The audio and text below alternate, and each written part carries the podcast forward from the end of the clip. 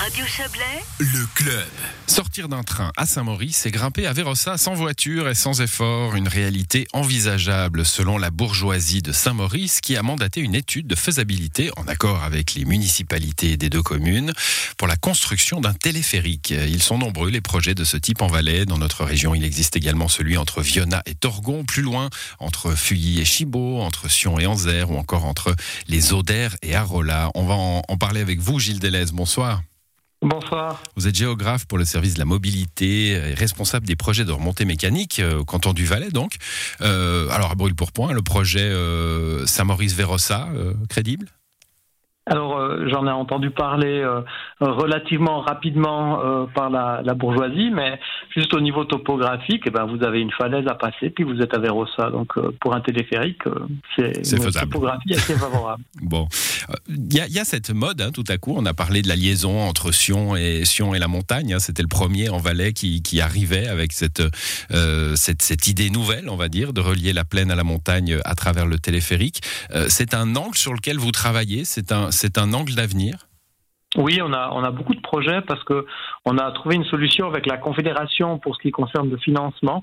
Et ces projets sont, intégrés comme les projets ferroviaires dans les étapes d'aménagement de l'infrastructure ferroviaire. Donc on a de l'argent euh, pour faire ces projets, mais par contre il y a beaucoup de critères et puis des conditions bien particulières pour que les projets soient acceptables hein, par le fédéral des transports. Donc, euh, bah, sans, sans, sans déployer tout- toute, la, toute la litanie des critères d'acceptabilité, mais quels sont les, les principaux? Il y a une affaire euh, esthétique, j'imagine, euh, aussi Non, principalement, c'est qu'il faut desservir euh, euh, des lieux qui sont habités à l'année avec Mhm. euh, une centaine d'habitants. Euh, il faut aussi qu'on ça soit euh, digeste au niveau financier. Hein. Peut-être même qu'on puisse faire des gains sur les lignes de bus qui pourraient être euh, qui pourraient être réduites. Il faut que la, la desserte fine soit quand même assurée. Donc il y a toute une série de de conditions. Euh, le câble, c'est une bonne idée, mais pas partout. Il y a des endroits où ça passe pas, des endroits où ça passe très bien. Hum, Bon, alors ma- mon esthétique, je la, je la range dans mon tiroir. C'est pas, c'est pas une préoccupation. Oui. L'esthétique des téléphériques, euh, voilà, c'est ce que c'est. Oui, mais en fait, je sais pas. J'imagine que le- le- l'arrivée du téléphérique pourrait pas être devant l'abbaye de Saint-Maurice, par exemple. Après, il y a des objets, euh, des objets patrimoniaux à protéger, Mm. ça, bien sûr, mais euh, un pylône, ça restera un pylône, hein, quoi qu'on fasse. Ouais, bon, on est, on est en tout cas dans le concept de mobilité douce hein, de, de, de la, de- du canton et, et de la confédération. Vous l'avez dit, euh, ça rentre dans, bah, comme les trains en fait, c'est ça. On est dans, dans des lignes, euh, des lignes de chemin de fer aérienne entre les, les villages de montagne et, et la plaine. Oui, c'est en allemand, on a le Eisenbahn et puis le Luftseilbahn, hein, c'est tout du Bahn.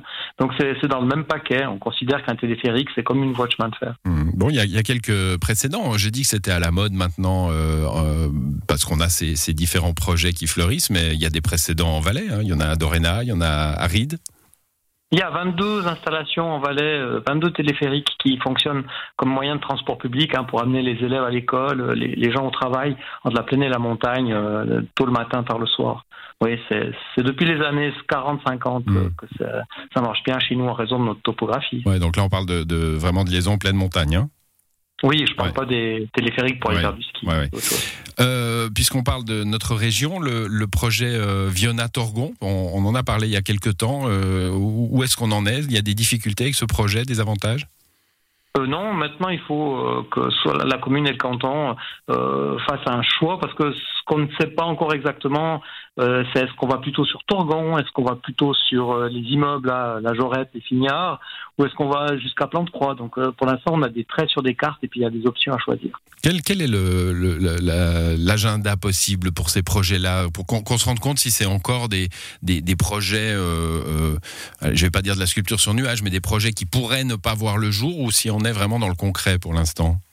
Alors l'agenda, il est lié aux, aux étapes d'aménagement de l'infrastructure ferroviaire. hein. C'est un gros programme qui a des milliards, qui est géré par la Confédération, mais qui est aussi assez lent. Euh, on parle, nous, d'une euh, réalisation à partir de 2027, pas avant. Mhm. Mais bon, d'un autre côté, quand on voit les procédures qu'il faut faire, euh, modification de plan de zone, euh, demande d'autorisation de construire, il peut y avoir des oppositions, il faut régler des questions financières. Des fois, euh, six ans, c'est pas, c'est pas, Ouais, c'est pas énorme. oui. pas trop. Tout prend, tout prend du temps dans, nos, dans nos processus. Merci en tout cas d'être venu nous expliquer cela, Gilles Delez. Bonne Je vous en prie, merci.